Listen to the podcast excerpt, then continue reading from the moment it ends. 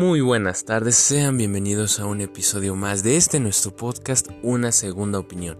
El día de hoy hablaremos de la película Coco, la cual se estrenó en el año 2017, que corre a cargo de la dirección de Adrián Molina, de género de animación, originaria de Estados Unidos, que tuvo una crítica bastante buena en el momento en que salió, y todo esto se ve reflejado tanto en los premios, nominaciones y las críticas por parte de lo que viene siendo la audiencia y los mismos especialistas en el ámbito del cine. Y vemos que son muchos los premios que, logró ganar la película, desde premio BAFTA, Critic Choice Award, Oscar, eh, principalmente a lo que viene siendo la categoría de mejor película animada. Esta película, si bien ya tiene tres años que se estrenó, fue bastante importante cuando salió en su momento y es porque nos hace la representación de lo que es para México el Día de Muertos y es por eso que hablaremos de esta película en este día.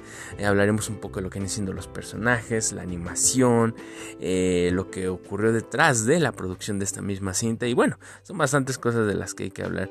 Así que comenzaré con una breve sinopsis para aquellos que no hayan visto Coco, aunque a estas alturas creo que son muy muy pocas personas las que no han visto Coco y se animan a escuchar un podcast sobre la cinta. Vemos que esta es la historia de Miguel, un chico el cual viene de una familia que tiene como tradición trabajar como zapateros, desde una simple boleada hasta crear y vender los zapatos. Y es bastante interesante ya que él siente un amor por la música, lo cual va en contra de las tradiciones de su familia, ya que debido a problemas con un músico en su pasado, estos odian la música, se hace porque abandonó a lo que viene siendo a la bisabuela de Miguel, eh, Mama Coco, y es por ello que genera tanto conflicto la música en su familia, es odiada, es aborrecida y es por ello que Miguel trata de mantener ese sueño a flote pese a todo lo que viene siendo sus tradiciones y el linaje de su misma familia. Todo esto ambientado evidentemente en las festividades de Día de Muertos, en donde se nos hace una representación de la cultura mexicana, de lo que viene siendo el altar de Día de Muertos, los diferentes niveles que tiene, la tradición de poner el cempasúchil, de tener alimentos o cosas que le hayan gustado a los difuntos. Y es por eso que la película tiene aspectos bastante positivos en ese aspecto, pero ya hablaremos de ello más adelante. Y vemos que Miguel trata de, de seguir sus sueños, pero que por una u otra cosa termina yendo al mundo de los muertos y hace lo imposible por regresar a tiempo, que si no regresa para cuando acabe la festividad, todo acabará para él, prácticamente se quedará atrapado en el mundo de los muertos y perderá su vida. Y es aquí cuando conocerá a varios personajes, los cuales son interesantes, como Héctor Ernesto de la Cruz, quien en un principio él se plantea que sería lo que viene siendo su el padre del mamacoco. En un principio cree que es Ernesto de la Cruz por algunas cuestiones que ve que si en el altar estaba la foto de la mamá y el papá de Coco, eh, en donde se ve que le quitaron el rostro, pero la guitarra que carga el señor es de lo que viene siendo aquel cantante, ese músico famoso llamado Ernesto de la Cruz. Y bueno, se hace todo un lío. Pero bueno, esto, esto es a grandes rasgos para aquellos que no hayan visto la película y que digan, bueno, quiero saber si me animo o no. La verdad es que sí, es una película que logra calcar de una forma óptima lo que viene siendo las tradiciones aquí en México, lo que representa la festividad del Día de Muertos. Y bueno, logra mantener la esencia de esta tradición y yo creo que es una muy buena opción para ver en Día de Muertos o en estas festividades, en estas temporadas sin duda alguna. Pero bueno, ya hablaremos un poco con lo que viene siendo spoilers, lo que viene siendo la tradición, lo que trata de reflejar el simbolismo de la cinta. Y bueno, hay bastantes cosas a destacar antes de introducirnos directamente a la narrativa, el análisis. Eh, datos interesantes o curiosos es que la película en un principio tuvo problemas para su realización, desde el hecho en que Disney trataba de apoderarse, y digo apoderarse entre comillas, eh, de lo que viene siendo la festividad de Día de Muertos, quería patentarla como suya y esto generaría mucho descontento por parte del pueblo mexicano y por eso mismo Disney no hizo nada de esto y en lugar de se animaron a hacer esta producción en homenaje a lo que viene siendo la tradición mexicana de Día de Muertos. Y también hubo algunos problemas con otra cinta la cual se llama Día de Muertos que inicialmente iba a ser el título de esta producción de Disney Pixar, pero que debido a problemas legales, los cuales terminó ganando esta otra cinta que ya menciono, él logró conservar el nombre y si bien vemos que tienen ciertas similitudes tanto la película de Coco como Día de Muertos, Es abismal la diferencia también de lo que nos presenta una y lo que nos presenta otra. Y adentrándonos en eso, eh, por eso que la cinta recibe el nombre de Coco. Eh, inclusive en algunos países se les cambió el nombre, por ejemplo en Argentina, eh, Vivas fue el nombre de la cinta, ya que Coco hacía alusión a algo ofensivo y con lo cual se le tuvo que cambiar el nombre y son algunos los países que tuvieron que hacer este cambio eh, por cuestiones de simbolismo, significados que cambian de uno a otro. Y bueno, es cuestiones llamativas. Y bueno, adentrándonos a lo que viene siendo la producción de la misma cinta vemos que fueron años de investigación y muchos dirán, ¿cómo que de investigación? Así es, para realizar Coco no solamente fue como que investigaron en internet tradición de Día de Muertos este, México, no, el estudio de Pixar se puso a indagar lo que viene siendo la tradición desde la gente, el pueblo. Se vino a México, a algunos pueblitos y estuvo viendo lo que es la tradición, el simbolismo, lo que representa cada uno de los niveles en un altar de Día de Muertos y de cómo puede tener ciertas variaciones o diferencias entre estados. Porque no es lo mismo lo que viene siendo el Día de Muertos, el tener un altar para la gente de Oaxaca que para la gente de Yucatán o diferentes estados de la República. Y esto es lo que hace que en conjunto logre un significado de lo que es Día de Muertos. Porque si bien en México se tiene esta costumbre de poner un altar para que los muertos eh, vengan con nosotros, se reúnan eh, y pasen un buen tiempo. Esta tradición que se tiene es muy diferente y varía en cada uno de los estados. Inclusive vemos que en la Ciudad de México, que viene siendo la capital, es una costumbre la cual se ha ido perdiendo y ya se ha ido desgastando. Y es un dato interesante, sin duda alguna. Pero bueno, retomando todo esto, la animación es increíble por parte de Pixar y no es, para esperar menos, ¿saben? Todas las películas de Pixar, eh, excepto las que son a más recientes fechas, por ahí del 2019, es 2020, con películas como Onward, que dieron un bajón de calidad. Esta sin duda alguna, Coco, se mantiene aún con esos estándares y nos muestra una historia bastante increíble y que logra adoptar no solamente con narrativa ficcional, sino que también logra rescatar estos elementos muy puntuales que ya les comenté. Inclusive, más allá de lo que viene siendo la tradición en sí, logra rescatar personajes que son icónicos tanto para lo que viene siendo el cine, como es el caso de Cantiflas y algunos otros actores que son icónicos para el pueblo de México, que marcaron parte de lo que viene siendo el cine de oro. Y es bastante plausible todo esto porque vemos que es una representación fiel, en donde vemos que actores, músicos se ven plasmados de esta forma animada y es algo que puede parecer una caricia al alma para el pueblo mexicano en general y que no se siente ofensivo en ningún momento porque ese tal vez es lo que hace que la película logre agrandarse, el hecho de que muchas veces cuando se hace una representación de México, en particular de Día de Muertos se nos pinta uno con un tono de sepia, quién sabe por qué, como si fuera amarillento vivir aquí en México. Eso es por un lado. Y por otro lado, siempre que se habla de México es en Día de Muertos y siempre es un carnaval. Ahí pues es curioso porque en México no se tiene o no se tenía la tradición de hacer un carnaval. Hasta recientes años, hace unos dos, tres, que se empezó a tener esta tradición de que en la Ciudad de México, en el Zócalo, se hicieran desfiles, eh, que se, la gente se disfrazara y caminara por las calles. Eso era algo que se adoptaba mucho en películas como James Bond, las cuales tratan de representar de esta forma y que es una versión muy americanizada de lo que es Día de Muertos. Sin embargo, Coco logra eh, emancipar todas aquellas cuestiones y logra hacer una buena representación de la festividad. Y regresando a lo que viene siendo la narrativa, toma elementos como lo son los alebrijes y los logra impulsar de una forma original y que se siente orgánica. Toma todos los elementos de la cultura mexicana y logra adaptarlos a una versión que se sienta mm, no solamente natural, sino que se sienten como un homenaje y es lo que hace que la gente haya conectado en su momento. Si bien en 2017 fue un buen año para la compañía Disney Pixar en general, con sus múltiples eh, empresas con las cuales colabora. En México fue un boom, inclusive es una de las películas más taquilleras o que más la rompió aquí y es por todos estos elementos. Y sumado a lo que viene siendo la historia y que ya entraremos en ella, la narrativa de Coco es sumamente emocional, lo cual para mucha gente de otras partes del mundo no logran tal vez conectar con la cinta. Si ve tal vez una persona de Europa esta cinta, no logre sentir lo que representa para nosotros como mexicanos la cinta, ya que en México es muy común eh, tener las emociones a flor de la piel y esto se ve en la película, en donde vemos gente que se abraza, que se reúne, en donde hablar de Día de Muertos y de la muerte en sí misma es algo que tomamos no quiero decir que con risas o con comedia, pero le tenemos ese respeto y la muerte es más como algo que va a llegar y más que ser triste es algo que se celebra, regocijarse con aquellas personas y es algo que logra mantener la película.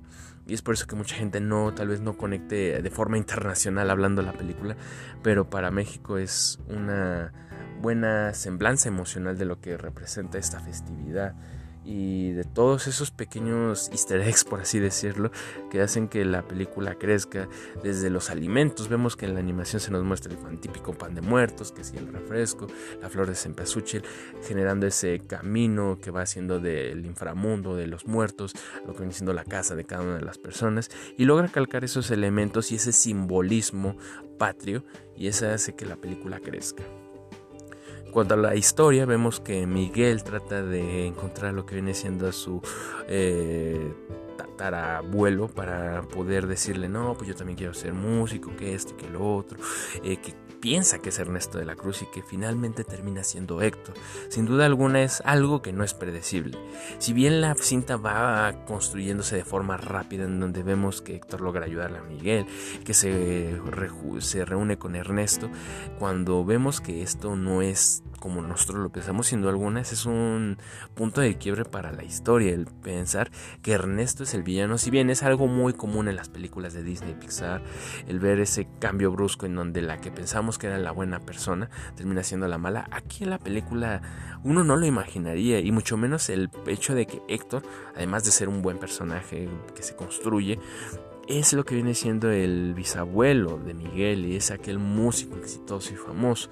Eso por un lado y por otro lado lo que es tan común o que sea ese típico mito que se tiene de que los músicos en ocasiones roban lo que viene siendo el crédito a otras personas, de que en realidad uno no es el músico sino otra persona la que compone las letras. Todas estas cuestiones son algo que es muy común de ver en narrativas latinoamericanas o en películas de ese estilo en donde se, no se le quita el crédito a lo que viene siendo, no se le da el crédito a la persona que corresponde. Incluso hace un par de meses, hace cuatro meses más o menos hicimos el análisis de nadie sabe que estoy aquí y es más o menos esta temática que les menciono de un chico el cual no se le reconoce y él es el compositor y todas estas cuestiones sin alguna hace que la película se sienta familiar, la forma en la que lo abordan y el desenlace en sí mismo de la película logra trascender emocionalmente con la gente, logra hacer que uno llore, que uno sienta empatía por la situación que está viviendo nuestros personajes, en este caso el ver a mamá Coco que está olvidando a su papá donde Miguel hace lo imposible para que aparezca la ofrenda, para que él pueda ser recordado. Todas estas cuestiones son algo que hace que la gente conecte y llore. O sea, era típico de que cuando se estrenó la película, la gente salía llorando de ver Coco, porque logras conectar con situaciones, con personajes, y más que cualquier cosa, te hace recordar a aquellas personas, seres queridos que ya no están con nosotros. Y esto es posiblemente lo más importante y fuerte que tiene la película. Logra conectar con este concepto que es el Día de Muertos. Más allá de las flores de cempasúchil, más allá de poner comida, más allá de la convivencia, es la unión espiritual que se tiene o que se siente con lo que viene siendo nuestros seres que ya no están. Este concepto que les digo de que la muerte se abraza de una forma en la cual no se toma como algo triste, sino como algo para recordar. Y lo vemos en, incluso en lo que viene siendo el soundtrack, en el cual ya hablaremos más adelante, eh, el tema principal de Recuérdame, que va muy a muy al respecto de lo que viene siendo esta festividad. Una festividad más que para hablar de la muerte o de lo que viene siendo la convivencia, es el recuerdo, el recuerdo de cada uno de nosotros, de nuestros familiares, amigos, seres queridos que ya no están con nosotros. Y es lo que hizo que la gente amara esta película en su momento. En verdad, Disney la rompió en ese sentido, logró darnos una adaptación digna y una buena representación de lo que viene siendo una cultura. Si bien esa no es la película, la primera película que nos muestra una cultura como es la mexicana, vemos que la película Valiente ya también hizo lo suyo en su momento, desde otra perspectiva, claro está, pero que logra hacerlo de una forma oportuna. Y yo creo que esto es lo que hace que la película haya hecho un boom, al menos aquí en México. El presentarnos esas escenas y que la gente se conmoviera, que llorara al ver a mamá Coco que olvidaba a su padre, en donde haces esa reflexión de tus seres queridos, toda esta construcción emocional. Y es por eso que les digo que mucha gente en otras partes del mundo tal vez no conectó con la cinta, porque es una película que se basa en el sentimiento, en la emoción. Y hay muchos países que son anejados de lo que viene siendo las emociones, el amor, el recuerdo. Y no está mal, simplemente es una cultura distinta y se debe respetar, sin duda alguna. Ahora, el impacto que tuvo en Estados Unidos también fue bastante bueno. Se hace porque hay mucho latino, hay mucho mexicano allá, o porque en efecto se logra calcar de una forma distinta a lo que viene siendo México. Esta representación más humanista en donde se trata de corregir todas aquellas películas que nos ponen que si el cartel de Sinaloa, que si esto, que si lo otro, porque hablar de un país no es solamente lo malo, es hablar de su cultura, de su gente, y yo creo que la película se enfoca tal vez en una de las festividades, si no es que la más icónica para el país y que ha logrado trascender que si bien como les comenté ha estado modificándose con eso de los desfiles y estas cuestiones, es algo que tiene que entenderse y que bravo. ¿Qué más les puedo decir? Una historia bien contada y bien diseñada sin duda alguna, con personajes memorables, situaciones particulares y un estilo artístico increíble. Y es aquí cuando hablamos de lo que viene siendo el estilo artístico, animación, música.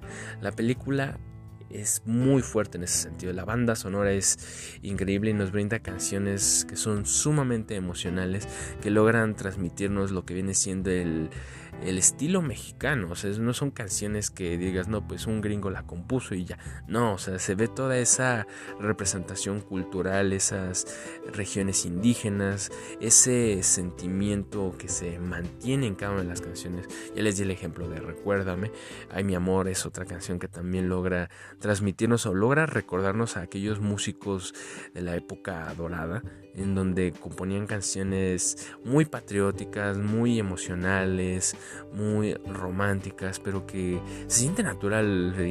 Esto es lo que hace que la película también tenga más cimientos o más puntos a su favor. La animación, que les puedo decir? O sea, Pixar nunca ha hecho una mala película de animación. Eso es lo, lo más rescatable en cuanto al estudio, a pesar de lo que nos han presentado últimamente.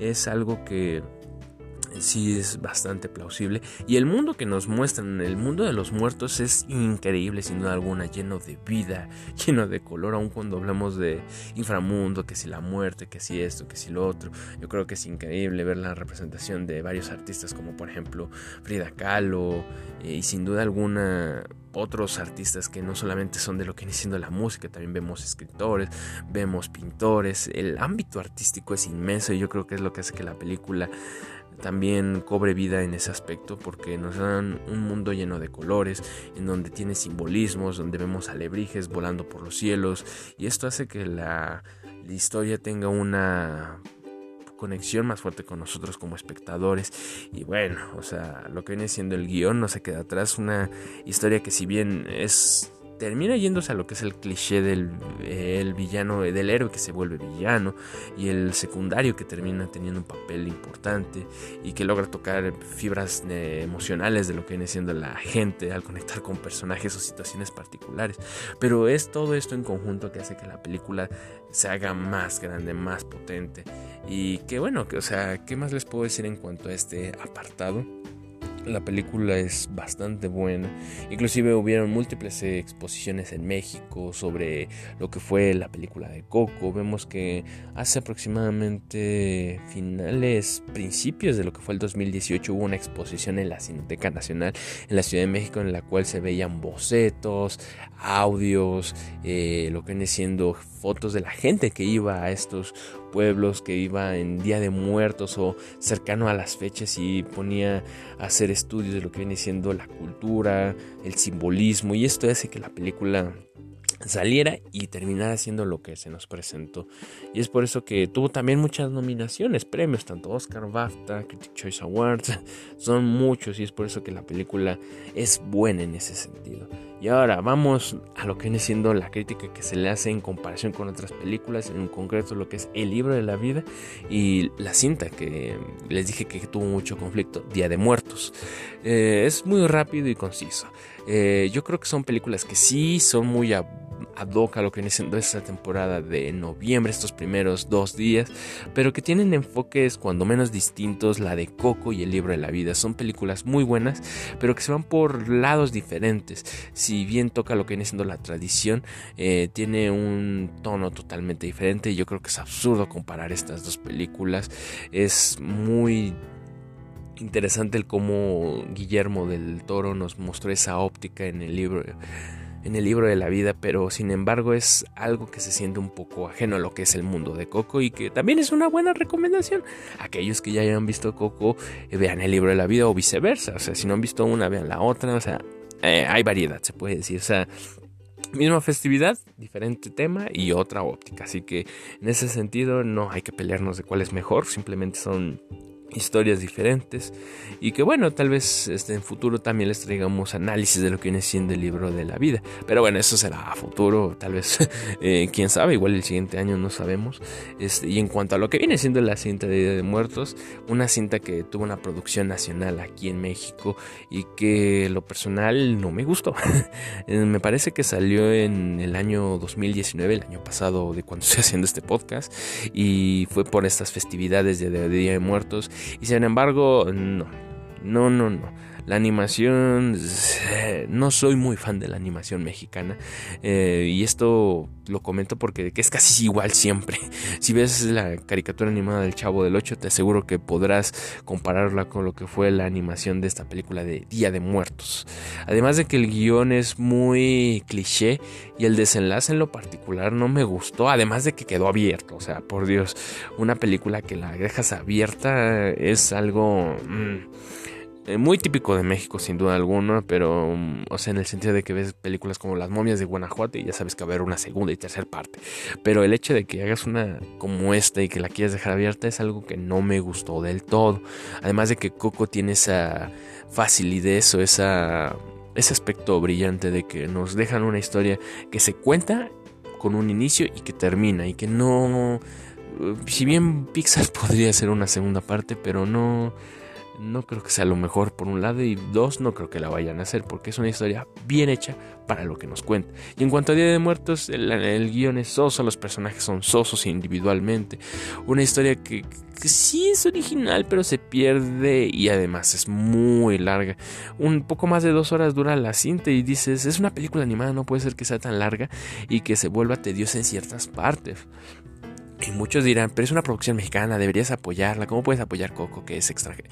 La verdad, eh, la verdad se ha dicha, es una película muy diferente que si bien logra transmitir algunos elementos y se va más por el aspecto fantasioso antes que cultural, yo creo que tiene una mejor representación Coco desde el nivel artístico el nivel literario de lo que la historia presenta y los personajes. Esta película de Muertos no la recomiendo. Es así, si evitan, si pueden, eviten verla. Y pues, aquellos que ya la vieron no me dejarán mentir en cuanto a lo que ya mencioné.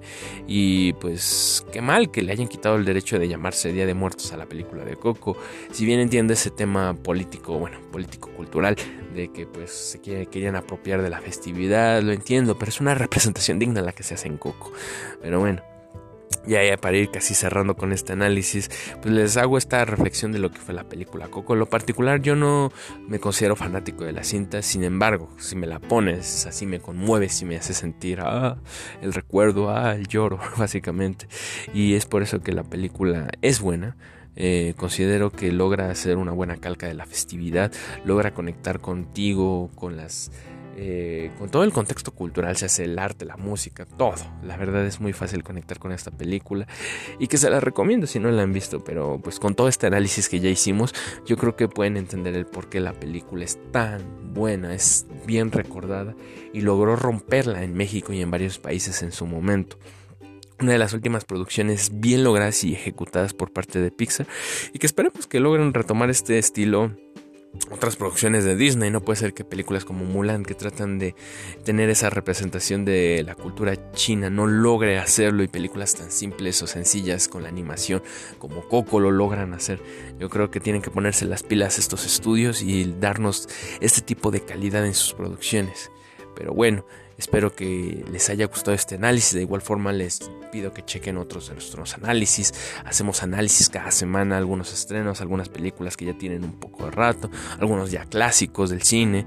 Eh, hay bastante variedad, así que también pueden buscarnos en Instagram como una segunda opinión. Y bueno, me despido de ustedes. Espero que les haya gustado este análisis y que tengan un excelente día. Hasta la próxima.